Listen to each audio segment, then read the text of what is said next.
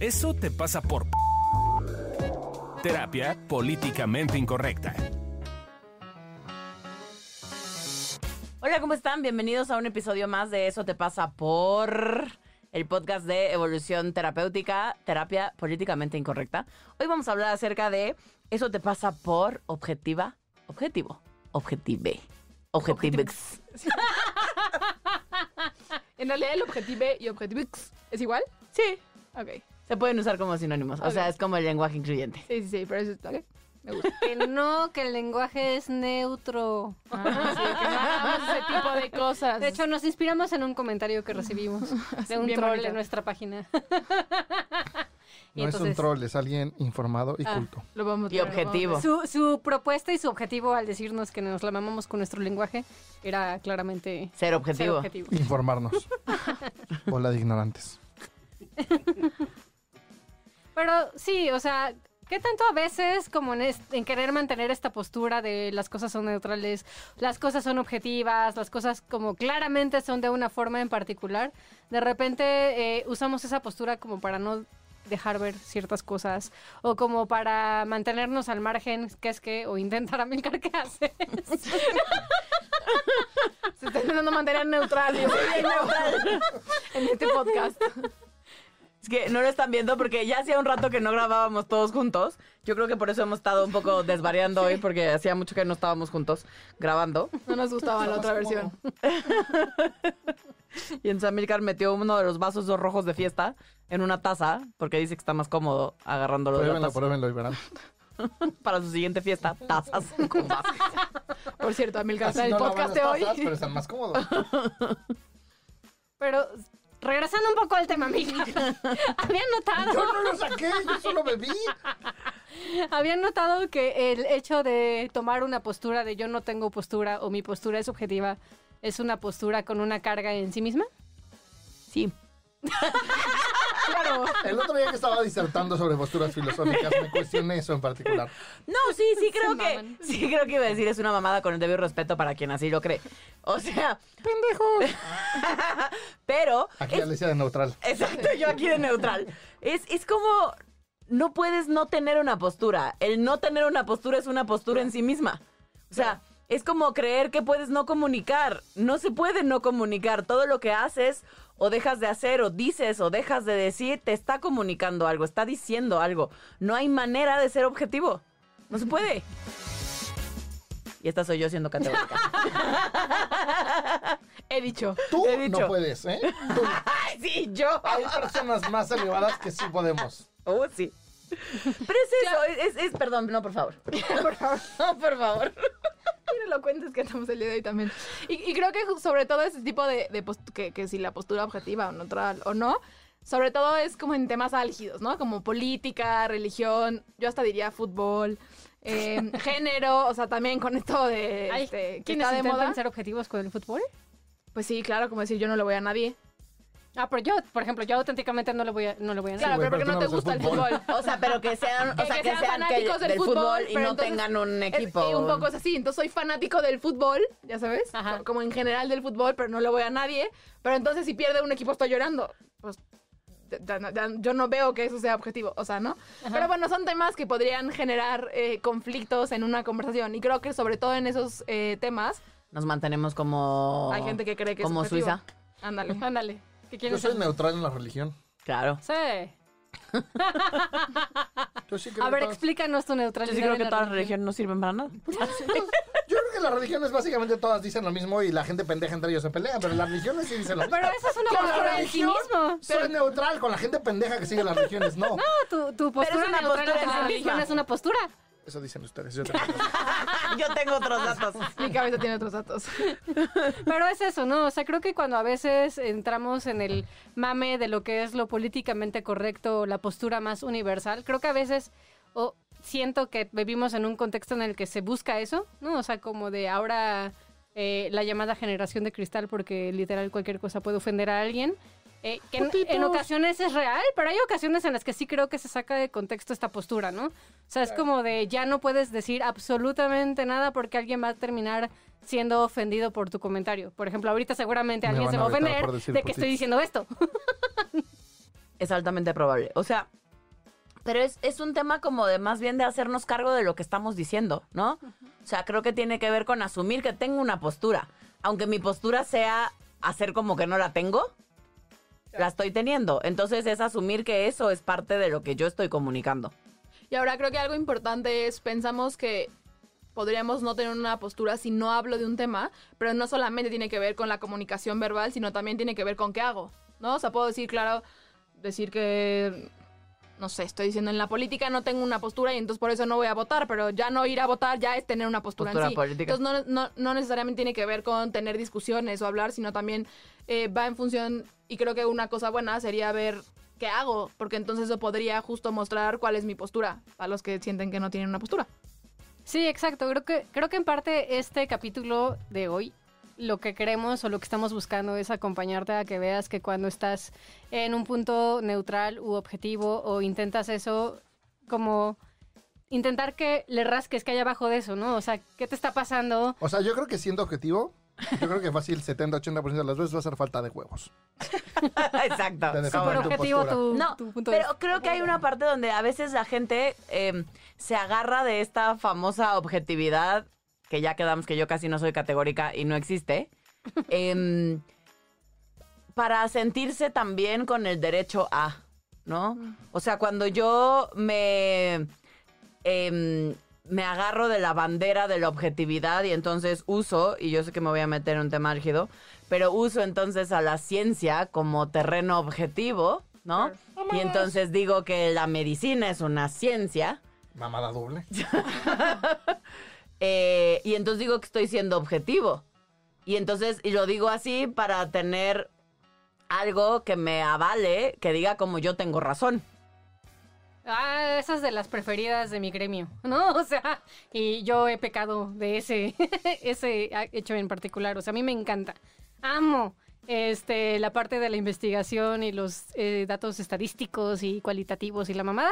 Porque hay una parte en la que se siente bonito tener un poquito de certeza, ¿no? De, de a huevo que lo que yo Pero pienso es correcto Creo que tengo desde razón. ahí, desde ahí parte el error, y eso sí, hay muchos experimentos objetivos que lo han demostrado, que somos seres emocionales, no somos seres racionales. Claro. Y entonces, al, al no considerar nuestra propia emocionalidad dentro de los experimentos, de hecho es muy cagado porque yo que estudié física, cuando estudié... ¿Estudiaste física? Y tenía y tenía 10 de de promedio. Tenía 10 de promedio. ¿Tú? ¿En la UNAM? Y lo buscaban de. MIT. Ah, no Sí. me buscaban en IT, me dijeron que podía llegar ahí. ¿Qué iba a decir? Ya me lo olvidaron. Ah, sí. Ya me lo olvidaron. Somos seres emocionales Qué y. es, es muy cagado como en la ciencia, por ejemplo, todos conocen a Newton, el güey que le cayó una manzana y de ahí creó la teoría de la relatividad, pero pocos saben que realmente la intención de Newton era demostrar que Dios existe de la relatividad, no, Sí, de la de gravedad. Yo de la relatividad. De la gravedad. Era Einstein. Yo me sentí un poco ignorante. así de... Sí, no, sí, Sí. vi la cara de Adriana y dije, ¿qué se quedó pensando? Dije, sí, claro, yo la, cagué. Pero la, la, o el objetivo de Newton era demostrar que había un Dios que estaba activamente haciendo cosas en la Tierra.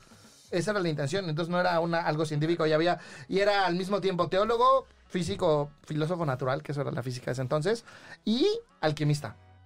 ¿no? Y Kepler también quería demostrar que las órbitas de los planetas eran circulares porque así iba a demostrar que Dios existe. Y hay como muchas mo- motivaciones emocionales detrás de la ciencia que la gente desconoce. Ahora, si eso ocurre en física y en ciencias consideradas Duras. duras, Duras. imagínate en ciencias Precisas. sociales, ¿no? O sea, Dura la sí. tengo. Dios. Ah, ok. Amiga, Gracias por mal. la información. Necesitaba saberlo. Es el, es el clamato que me dio el productor. Ya me emborraché. Seguro. Ya ves, y la que se iba a emborrachar era yo. No, y creo que también otra cosa de estos de los datos duros es, es impresionante cómo las- la ciencia dura está cubierta de como contradicciones, ¿no? Antes decían que esto no se puede y luego avanza la ciencia, dicen que sí se puede y se va haciendo como ese cambio constantemente. Yo, yo sostengo, alguna vez me peleé con varios maestros de la facultad por eso, si, si pusiéramos el hasta donde hoy sabemos, la ciencia avanzaría mucho más rápido. Hay un caso que me gusta mucho, es muy tonto, pero es de un chavito que llegó en tercer semestre vio la tarea en el pizarrón un viernes y llegó el lunes y entregó la tarea y a la maestra se le cayeron los calzones porque esa clase se trató de un problema que no habían encontrado la solución. Y el güey con sus matemáticas de tercer semestre la pudo encontrar. Pero como no le habían permeado en la mente esto de no es un problema sin solución, él pensó que sí lo podía resolver y lo Porque resolvió. era tarea para tercer Y semestre. lo resolvió correctamente. Entonces, creo que si la ciencia pudiera abrir la cabecita y dejar de decir como las cosas son así y decir, güey, hasta donde sabemos, hasta nuestra ignorancia nos permite ver son así, se abrirían posibilidades y la ciencia avanzaría más. Sí, creo que tiene que ver que cuando tenemos una postura que es que objetiva, confundimos nuestras opiniones con hechos. Y entonces... Y ya con verdades no- absolutas. Exacto, y ya no las ponemos este, en duda, y entonces es ahí donde dejamos de ver que no estamos siendo objetivos, que de hecho eh, nuestras opiniones son completamente subjetivas, aunque estén agarradísimas de hechos. Claro, porque, porque es lo mismo que decíamos en algún, en el podcast de Eso te pasa por gordo, o por gorda, o por gordí. Eh, es como correlación no significa causalidad, pues, ¿no? O sea, que dos hechos estén en el mismo, al mismo momento no significa que uno es causa de otro. Hay una correlación directa entre la desaparición de los piratas y el aumento de la contaminación. Ándele. Y no, está así No, súper sí, demostrado sí. como empiezan a desaparecer los piratas y la la contaminación con- empieza a subir. Entonces podría haber una correlación ahí como los Claro. piratas eran los que hacían que, no hubiera contaminación. contaminación, luego entonces habríamos de poner piratas. Es lo que te iba a decir, que... Hay que regresar a la piratería. Exacto. Yo tengo creo ancestros que iban, piratas. yo creo que iban limpiando el mar. Que iban navegando. En el ocio de Exacto, en el buscar ocio. barcos. Que no había nada que hacer. Eh, porque es lo mismo, ¿no? Es como en este tema como médico, donde la alopatía es de las pocas corrientes médicas que no toman en consideración las emociones, porque la homeopatía, porque la medicina china, porque una serie de, de otras visiones médicas toman de alguna manera en consideración las emociones desde sus propias La alopatía visiones. también solo le llaman estrés. Estrés. Ese, ese pedo que es el estrés. Y Exacto. Cuando ya nada aplica, e- es estrés. Pero que si nos O abri- atípico. Exacto, que si nos abriéramos, como decías tú, aún desde la ciencia dura, a decir como, bueno, hasta donde sabemos hoy, es como, ¿qué pasaría si la emoción tuviera algo que ver? En una de esas. En una de esas, algo tiene que ver. Piensen en personajes. ¿A quién se les ocurre? Además de Spock de Star Trek. Que claramente es un personaje que cree que puede ser objetivo y que... Bueno, como, como que lo estereotípicamente objetivo es la gente que se considera a sí misma o se muestra muy racional, ¿no? O sea, creemos que la objetividad está en la cabeza.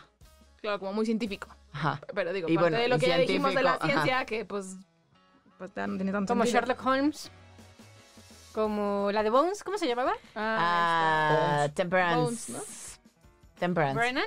No, creo cómo se llamaba. Creo que se llamaba Temperance.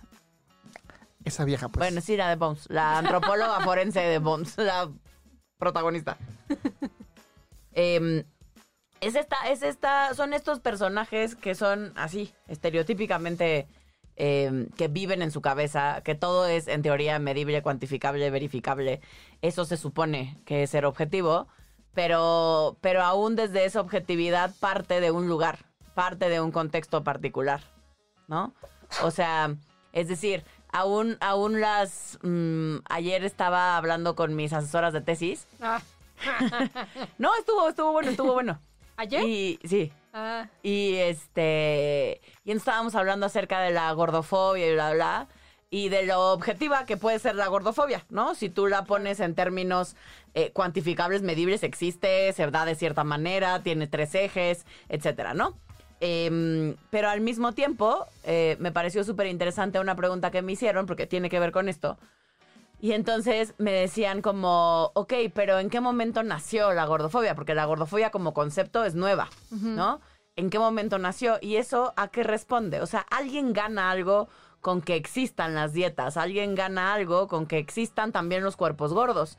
Eh, ¿Alguien gana algo con, con esta forma de ver la medicina, etcétera? Es, es cuál es el contexto en el cual nace un concepto o nace algo, porque responde a una necesidad y responde también a ganancias que no forzosamente desde lo objetivo podrían tener las mejores intenciones. acá Eh, es donde llega Carmen Farrugia y dice, ¡Las Las- farmacéuticas! Exacto, ¿no? Pueden ser una de esas. Eh, el negocio de las dietas es, es. Multimillonario, ¿no? Alrededor del mundo. Eh, entonces todo eso tiene que ver con, con aún esa supuesta objetividad que se puede demostrar de algunas maneras. eh, viene de un lugar y, y corresponde también a diferentes intenciones, a diferentes factores, donde la vida no es tan lineal, pues. Ojalá sería más fácil, pero no lo es. O sea, ahorita que Sería estoy- más aburrida. Eso también. Ahorita que estoy pensando que estás en el doctorado, ¿cuál es la cosa más mamalesca que has escuchado? tu cara. Eh, me parece que hay varias, pero creo que tiene que ver con, con ser de estos, pues, como de las cosas que más se escuchan en mi doctorado, es como que somos un grupo privilegiado, porque seremos de los primeros doctores en sexualidad en México. Y entonces tenemos mucho que aportar, lo cual no creo que no sea cierto, pues sí creo que es verdad. Claro.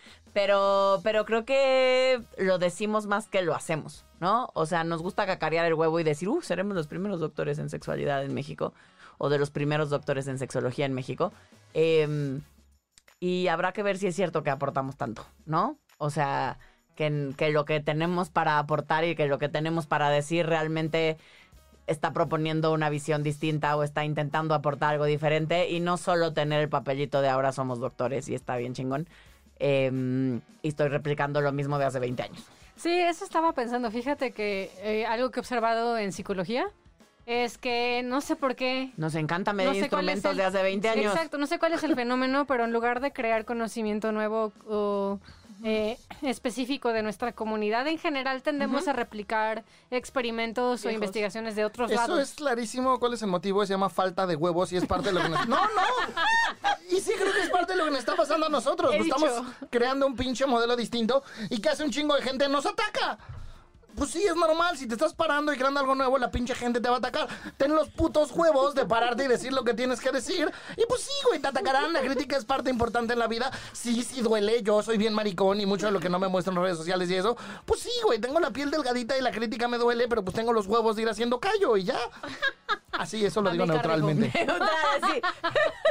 Bien objetivo. Desde una postura muy objetiva y muy Dijiste, neutral. Nunca te había escuchado decir tantas palabras en tan poco tiempo. Así.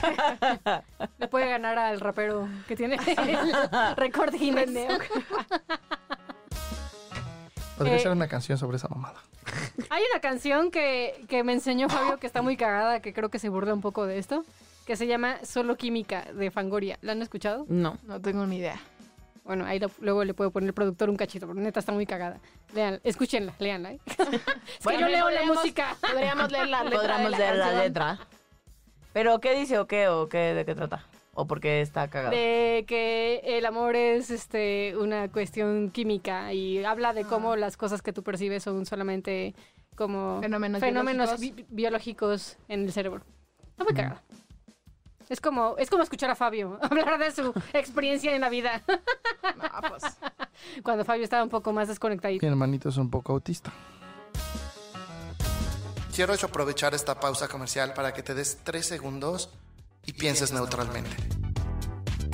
¿Cuánto valdría todos los consejos que te damos en estos podcasts en una sesión de terapia? Así que, objetivamente, teniendo esto en mente, ve a www.patreon.com diagonal evolución T y cáete con una lana, y cáete con una lana. La neta es que yo sé que objetivamente los consejos que te damos valen mucho más que lo que puedes donar, pero somos buen pedo y con lo que donas nos ayudas a que esto crezca.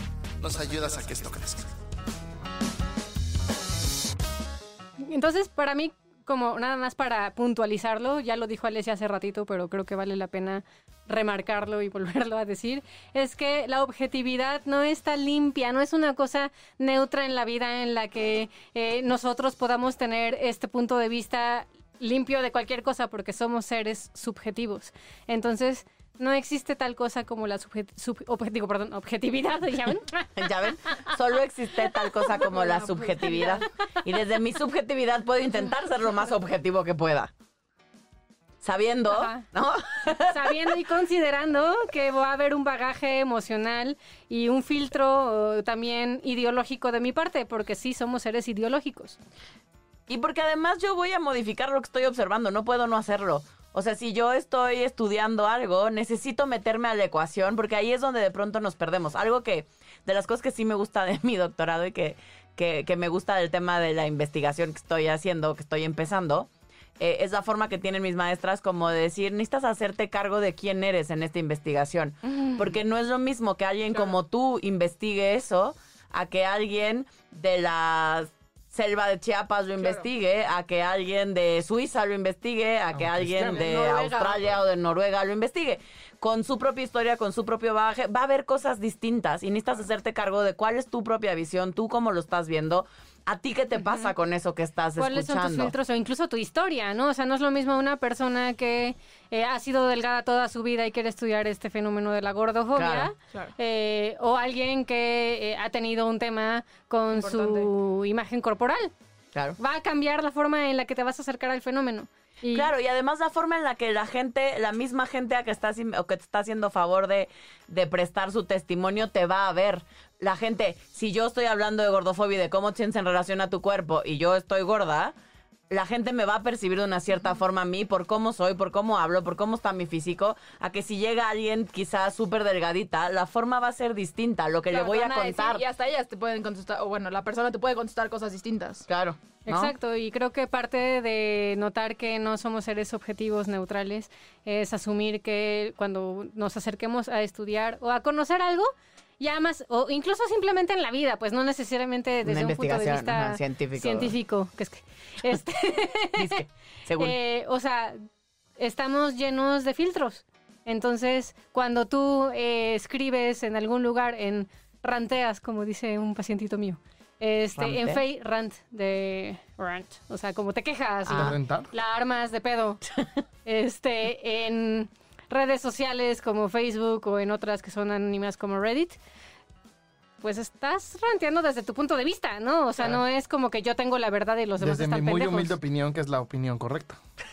La de Amilcar sí, porque Amilcar es nuestro pastor y nada nos falta. Nada falta. Creo que otra cosa que es importante es como si tú eres una de esas personas que crees que eres objetivo o neutral, creo que también tiene que ver con con notar qué te pasa, que en una de esas tú dices que no opinas de nada y a lo mejor tú, tú no opinar es quedarte callado, quizá. Y entonces como te quedas callado, asumes que estás siendo neutral, pero creo que también eh, entra esta parte emocional de ver, ah, ok, quizá yo no hablo, quizá yo no muestro mi punto de vista, porque entonces me da miedo a que me juzguen, o porque me da conflicto meterme en una eh, pelea. O sea, por ejemplo, yo soy de las que en una de esas a lo mejor no me meto de algo porque entonces siento que después ya no tengo argumentos eh, pa- pa- para, para debatir. Y entonces pareciera que soy neutral, pero en mi cabeza estoy pensando que el otro está bien pendejo, ¿no? Entonces es como...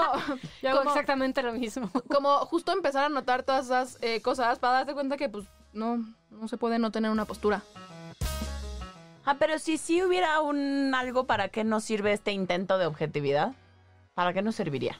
Yo creo que primero para mantenerte al margen de, la, de relaciones que no te incumben o que no puedes eh, inferir aunque quieras, precisamente por tu propia subjetividad. Yo, Eh, yo creo que como psicólogos es súper importante este punto porque yo recuerdo que un psicólogo que quiero muchísimo y que me ayudó mucho y fue el primer psicólogo que generó cambios en mi vida, cobra muy caro, cobra como 3 mil pesos la consulta, y un paciente suyo que ya no podía pagar con él fue empezó a ir conmigo por- porque yo soy más baratero. Eh, y, y su tema a trabajar era el compromiso en la relación. ¿no? Entonces em- empezamos a hablar, yo le empecé a hacer pues, preguntas de compromiso. Y como en la mitad de la consulta le dije, güey, perdón, pero pues tú me puedes dar una pinche clase de compromiso aquí, güey. O sea, tu pinche relación de pareja es súper comprometida. ¿Por qué dices que no estás comprometida? Ah, no, pues es que con este psicólogo estábamos trabajando eso porque tengo una relación abierta y él dice que una relación abierta es falta de compromiso. Y sí me volteé y le dije, ve y dile a ese pinche psicólogo de mi parte, porque además me conoce, que él vaya a terapia y él trabaje su pedo con las relaciones abiertas. Porque además yo que lo conozco, el güey ni siquiera tenía una relación abierta, era bien pinche infiel, borracho, una serie de cosas así. Y él tenía un propio pedo con su historia de eso. Pero eso no es tener una relación abierta. Hay otras relaciones abiertas que duran 70 años y se mueren abrazaditos y son súper comprometidos. Entonces, como psicólogos, creo que es súper importante eh, tener un personaje, si no, si no puede serlo, tener un personaje neutral. Decir, ok, si lo que él me está diciendo, aunque no vaya conmigo, pudiera existir, e investigar y ver y ver qué personas, no, yo sí hice toda una investigación de relaciones abiertas, poliamorosas, bla, bla, pues porque yo no lo he vivido, ¿no? Entonces, ¿qué chingados pasa y cuál es la realidad? Creo que eso es súper importante como terapeutas y los pinches terapeutas no lo hacen. O sea, para mí que haya terapeutas que tienen religiones, güey, no mames, güey. Ya estás claramente metiendo cosas que no van. He dicho. Neutralmente. Sí, o sea, creo que tiene que ver con estar claro que cuando como terapeuta o psicólogo o lo que sea, en este caso, pues vas a tener un filtro y desde ese operas. Y si no te cuidas, si no lo observas, no puedes cuidar a la persona que está enfrente de ti. Y cuando hablo de filtros, no solamente hablo de tu historia, ¿no? Como en el caso de este terapeuta que pone a Milcar, De tus creencias. sino de tus creencias y de tu modelo teórico, porque si tu modelo teórico ya te plantea pasos y la visión de cómo es la terapia y de cómo es el mundo, pues desde ahí ya no hay una neutralidad, ya no hay una objetividad, ¿no? Y, no es que esté mal, solamente es hacer, como decía Leslie hace rato, es hacerte cargo. Y, creo que también para otra cosa que nos sirve, eh, además de en la terapia, justo es para construir teorías nuevas. O sea, porque si yo solamente, eh, no sé, estoy en... Voy a meter un tan álgido. Que el COVID es por un virus de tal forma, ¿no? Y entonces a lo mejor yo solo quiero investigar y quiero crear teorías eh, a partir de ese punto de vista. Si yo intento un poco ser neutral y buscar más opciones y no solamente ponerme en este lado de la postura eh, de por qué se da este virus, entonces no puedo abrirme a más posibilidades de soluciones distintas. Entonces creo que también este intento de neutralidad tiene que ver justo con eh, construir y ver todo de una forma, diría una maestra que yo tenía, holística. Es decir, como ver el panorama completo para entonces también construir soluciones distintas. Como meter nuevas realidades. Ajá.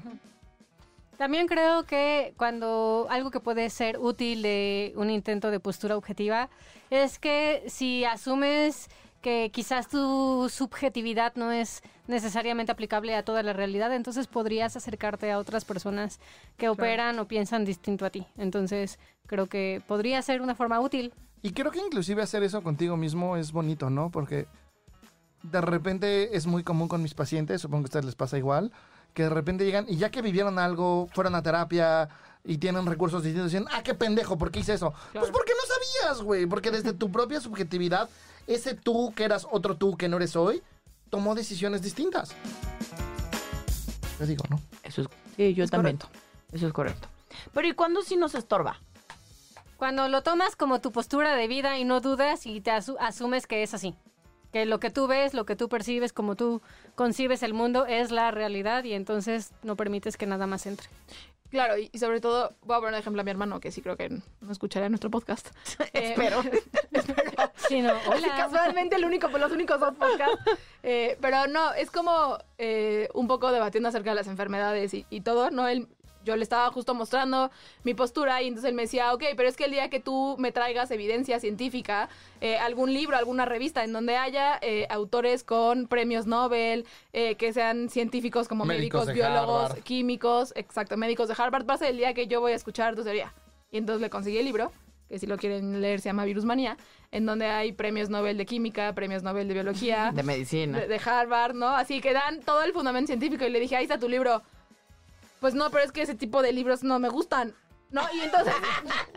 Porque van a hacer que yo dude de mi realidad, güey. ¿Eso cómo se va a porque hacer? decían una, para él una mamada, ¿no? Pero entonces es justo eso, es ya cuando creo que estorba justo cuando usas tus propios elementos en contra y que ya no tiene sentido porque te estoy dando lo que me pediste, pero ahora resulta que ya no, ahora resulta que ya no funciona. Porque ahí, ahí el, el físico matemático nos Ajá, tendría que pensando. explicar día hay que hacer un podcast del cambio de universo. Sí, yo también lo pensé. Nada más ahí me echas la mano con el guion. Porfa. Eh, Exacto, ahí empieza a Milcar y todos lo seguimos. Yo nunca- siempre lo intento explicar y ya se me olvida el cero y el uno. También creo que estorba cuando te compras y lo vives como una realidad, que sí puedes llegar a la objetividad. O sea, creo que eh, sí creo que de repente ha ido permeando y sí creo que cada vez más en las ciencias sociales se asume que no hay objetividad. Pero de repente todavía hay muchas personas, no necesariamente en las ciencias sociales, sino en la vida cotidiana, que tienen este punto de vista de como soy ingeniero, la cosa es objetiva. Como Claro. soy... Pero, pero aún en las ciencias sociales, me parece, yo lo he visto ahora con, con mis compañeros, porque todos estamos en el tema del protocolo, las investigaciones y así. Me parece que los que escogen Quanti, con el debido respeto que me merecen, la gente, en mi experiencia, Cree. que aún dentro de las ciencias sociales escoge Quanti, cree que esa es la parte objetiva. Claro, porque y el dato estadístico dejaré- no miente. Y lo dejaré ahí. claro, porque cinco perso- que cinco personas digan algo No, ya seis. lo hace bien realista. Lo hace así bien. No, bueno, ahí no, eso, eso no voy a. Mamadas, mamadas. Sí, yo ayer me puse mal, me hubieras visto. Pero, pero creo que creo que hay un cacho importante en esto que estamos hablando también, porque inclusive desde las ciencias duras hay cosas que si las analizas de una forma se comportan como partícula, pero si las analizas de otra forma se comportan como onda. ¿No? Entonces aún, aún hay cierto nivel de subjetividad dentro de esas cosas. Y algo que dice una de mis amigas maestras que quiero muchísimo, todo en la vida es una interpretación. Hay personas que las violan 27 negros y es lo peor que les puede pasar y les destroza la vida. No estoy diciendo mujer, puede ser hombre o mujer, ¿eh? indistinto. ¿Por qué negros? Luego, Yo luego racismo. Yo pensé en los negros, no en las mujeres. pensé en los negros, Porque que las tienen más grandes. Dice la, la historia, ¿no? Dice la historia. Objetivamente. bueno, Objetivamente, te historia. 27 cabras, güey, para no entrar en pedos de género. ¿Por qué cabras y no vacas? Que las vacas no tienen pelo. Los Te toros. meten las ubres. Ese no es el punto. ubres. El punto es que hay personas que para eso puede ser el peor evento de su vida y destrozarles la vida. Y hay personas que a raíz de eso les cambia la vida y es una chingonería. ¿Por qué? Porque todo en la vida es una interpretación e interpretamos a través de nuestra historia. Punto. He dicho. Hoy ando muy neutral. Hoy vengo bien neutral. Neutral. Por eso te escogimos para esto, mijo. Sabíamos que ibas a ser un buen elemento. Igual que soy bueno quedando bien. Claro. Sí, claro. Y también estorba cuando asumes que, es, que esta objetividad es entrenable, ¿no? O sea, yo me acuerdo en los primeros semestres de la carrera, sí nos decían como, algunos maestros, no todos, pero sí había como, claro, es que tú puedes aislar y puedes crear un contexto en el que está casi, casi limpio lo que vas a estudiar Se va. y entonces ya vas a poder eh, saber el dato real. Y es como de, como, pero es esto, ¿no? Es como, claramente lo puedes controlar y lo puedes entrenar. Como quién era que hacía experimentos que los ponía como en un cuarto todo blanco y bla, bla, y entonces creía que eso era como... Uno de los. Era de los conductistas, ¿no? ¿Quién era? Creo que era el papá. Creo que sí. ¿Era Alberto? ¿Albert Albert. Skinner? No, ese es Albert Ellis. Creo que era Ellis, porque su hijo era Albertito, ¿no? Albertito. Ay, Que pero se Ellis no estaba tan 40. terrible hasta eso. No, si fue Pues Skinner no, o Ellis, ¿no? Fue Skinner. Yo eh, creo que Ellis debe haber sido Skinner. Suena algo más de Skinner. o sea, Porque no Skinner es el que hacía experimentos con su hijo y así, ¿no? Sí, sí, sí. Que le causó fobia a un osito de peluche y luego se la quitó. Sí. Qué bueno que no va a tener Sí, hijos. era el... el, el- Pero, este, pero es que no me acuerdo bien de la, no me acuerdo bien de la historia, pero había hacía una serie de experimentos donde los ponía en un cuarto todo blanco para que no tuvieran estímulos. estímulos. Y es como, eso es un estímulo en Claro. sí mismo. Estar en un puto cuarto blanco. Para mí sería un estímulo como de manicomio, ¿no? Yo me sentiría... Ajá, yo me sentiría así como alguien me voy a empezar a pegar Además, el blanco es súper además, qué violento. angustia, además, qué angustia, como un cuarto ahí solo, como, ay, no, poco contenido, no. Hay no. un episodio en YouTube de una serie que se llama Mindfield, que es de Visos. Véanla, está muy buena. Y hay un episodio en el que el güey se encierra, eh, no me acuerdo cuántos días, creo que tres, en un cuarto blanco con la luz prendida, todo blanco. loco. Y no se, vuelve- no se desquicia. pierde. No, sí, justo era para, para ver qué pasaba con la deprivación sensorial. Que es justo, ¿no? O sea, es como lo que dices, Ale. Que estar en un cuarto blanco sin estímulos Hicieron un experimento concurso. sensorial. De, metieron a cuatro personas a cuartos así y solo podían llevar dos objetos. La primera persona salió como en tres horas. La segunda persona salió como en dos días. Y los dos que más duraron, uno fue muy cagado porque se hizo amigo de las cámaras. Entonces hablaba con las cámaras, las cámaras. desayunaba con las cámaras y todo con las cámaras. Como Wilson. Como Wilson, literal. Y el otro güey metió sus pinturas. Y ese güey Ah. fue el que más aguantó y se despertaba de buen humor. Y, de repente así cuando dijeron, güey, ya pasaron. Ah, ya pasaron, güey, ni mi cuenta me di. Entonces, no sé por qué estoy No, diciendo este de interesante. véanlo, sí, pobre, la pasó mal. Sí, pues sí, yo también, como- yo me acuerdo de las maestras también que te intentaban decir que no enjuiciaras al paciente. ¿Y cómo hace uno eso? No, no, no sé, nunca supe, supongo que las maestras, mismo, no, no todos tampoco, pero un par, pues supongo que pensaban que Un buen dando, amigo, dando suficiente terapia se te, o algún día ibas a dejar de enjuiciar. no un, tengo un buen amigo que algún día lo invitaremos, Miguel Berbeller. Él dice que uno de sus maestros, Fernando, no sé qué chingados, Fernando Flores. Fernando Flores. Flores, habla de los juicios fundados y los juicios infundados. Porque la neta es que la parte de nosotros que juzga es, es evolutiva y es inevitable y necesitamos juzgar. Claro. Lo único que tienes que hacer es, o sea, y si dices que no juzgas, vete a pinche Tepito, güey, a las 3 de la mañana. Cuando venga un pinche güey con cara de valiente, así dile buenas noches, joven, ¿cómo está usted? O sal corriendo, güey. Neta, juzgar nos cuida. Señor perro, pase usted. Señor.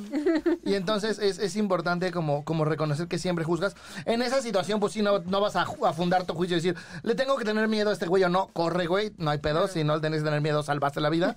Y en las otras situaciones, pues sí, funda tu juicio. Y ya, no hay pedo, todos juzgamos. Entonces también a tu paciente, júzgalo porque no puedes evitar juzgarlo, solo no te compres el juicio. Claro, habrá veces que tu juicio sea acertado y habrá veces que no. Claro, y tiene que ver con aprender a poner en pausa el juicio. Claro. Y luego incluso en la gente, bueno, para mí en el dar terapia es, yo luego yo uso ese juicio. Claro, porque ¿cómo es como, eso al mundo? como, exacto, es como, a ver, yo la primera vez que te vi a mí me dio esta impresión y la neta te juzgué sin fin y sentí esto y me pasó esto Claro. contigo y bla, bla. ¿Te ha pasado eso otras veces o solo me pasó a mí contigo, no? Eh, la mayoría de las veces es algo que así vamos por la vida mostrando, pues, ¿no? Claro, es como le decía a mí que siempre nos dicen, sí, tenías una cara de mamona la primera vez y pues nos funciona, pues sí, sí nos ponemos mamonas. Y solo notamos qué nos pasa que nos ponemos mamonas y ya. Así. Tú te pones mamona.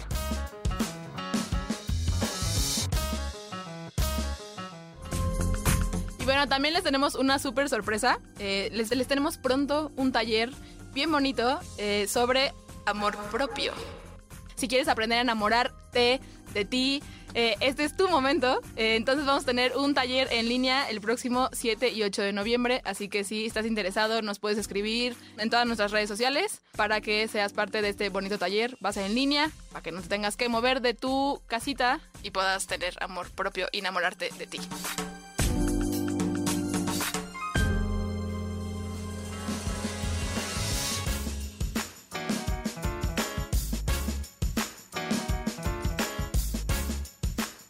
Oigan, y llegó el bonito momento de la ronda, de las preguntas. ¿Con qué me quedo? Yo me quedo con que eh, tuve la fortuna de estudiar en una escuela en donde la mayoría nos incitaban a ver nuestra subjetividad. Yo me quedo con mi objetividad y neutralidad encarecida de este podcast. Yo me quedo con que sí se puede cambiar de paradigmas y como, o sea, como dejar entrar realidades nuevas. Yo me quedo con... ¿Con qué me quedo? Yo me quedo con justo con la parte de eh, buscar hacerme cargo de mí y de cómo yo interfiero en el ambiente y en el contexto en el que estoy. Ay, mi gallo. no salió el... oh. Ok, Con sonido cultural. ¿qué tiro a la basura? Yo tiro a la basura un protocolo de investigación de doctorado en el cual asumes que con una historia de caso de seis personas vas a encontrar algo aplicando un instrumento de medición del 2020. No, de 2000. Ah, del 2000, cierto, ¿Del cierto. 2000? Del 2000, perdón. En mi cabeza estábamos en el loquitos. 2040. No evolucionada. Yo tiro la basura. Creo que el pensar que algún día me van a dejar de doler las críticas, eso tiro a la basura. Un punto. Sí, yo también creo que tiro a la basura como, como estarme fijando en todas las personas que no quieren ver una postura distinta y mejor como, o sea, quedarme con las que sí. Entonces tiro a la basura esas que ya sé que son causas perdidas y que no quieren hacer algo distinto. Uy. Sí, yo tiro a la basura como mi propio afán de como de ser muy cerrada con ser abierta. O sea, como en esta cerrazón mental que más de una vez me gana. Como del mundo tendría que ser más abierto y el mundo tendría que ser al final como yo creo que tendría que ser, ¿no? Y como con esta exigencia y esta cerrazón mental mía de que la gente tendría que ser abierta bajo mi esquema. ¿Y qué pongo en un altar?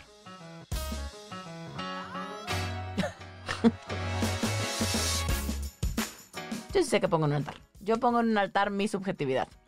Creo que yo pongo en un altar a abrazar que somos seres humanos, que somos sujetos, que sentimos, que tenemos filtros, que desde ahí vemos el mundo. Y eso está lindo. Yo pongo en un altar que todos los días me doy cuenta de que soy un ser subjetivo y que a veces la cago y, Solo a veces. y que es importante para mí escuchar eh, la supervisión de alguien más, sobre todo en casos terapéuticos, eh, para cuidar a mis pacientes. Yo, pongo en un altar el uso de la subjetividad, digo, de la neutralidad, como herramienta de empatía, ¿no? Como entender que tal vez para mí las drogas son un pedo o están mal o lo que sea está mal y decir, ok, pero esa es mi versión, esa es mi interpretación, voy a jugar a ser neutral para entender otros puntos de vista. Yo pongo en un altar como, como mi valentía de si pienso en yo cuando llegué a evolución terapéutica era alguien que solo creía que la alopatía iba a quitar mi gastritis o todos mis males. Y hoy darme cuenta que mis mejores amigos o que estoy en un, en un grupo en el que me permite tener visiones bien distintas y que sí soy diametralmente opuesta o tengo como paradigmas bien distintos a los que tenía hace un par de años.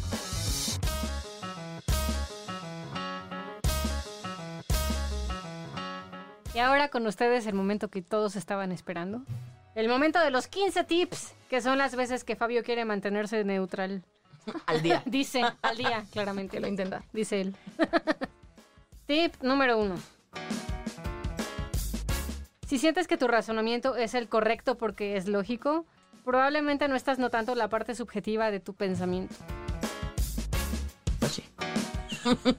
Cuánta sabiduría en este. Cuánta sabiduría en este tip. Tip número 2. Date un espacio para notar cuando alguien más te habla con datos y estadística y aprende a, recon- a reconocer que aún en esas circunstancias hay subjetividades. Es el tip para mi hermano, es el tip para mi hermano. Ay, la Para ti cuando te hable con estadísticas, man. Y la estadística es bien cuchareable, gente. Yo que a ustedes no le hacía tanto caso. Sí, pues. Tip número 3. Empieza a dudar de que las cosas como las ves son reales y aprende a reconocer que lo que vives está plagado de subjetividad. Es tu opinión y eso también es parte de ti. Y tip número 4. Abraza tu subjetividad. Eso ayuda a reconocer que nunca tienes la verdad ni la razón y es probable que, al menos en parte, los demás puedan aportar un pedazo de su verdad para ir construyendo una realidad mucho más rica. Como dijo la filósofa Niurka, esta es mi verdad. Esta es mi verdad. Me sigue decir, tengo las uñas largas para rascarle los huevitos a mi novio. También. Ese es un grandes gran frases. comentario, Es un gran comentario. Mi verdad. Bueno, pero tu verdad con mi verdad hace una nueva verdad y eso está cool. Exacto. De eso se trata.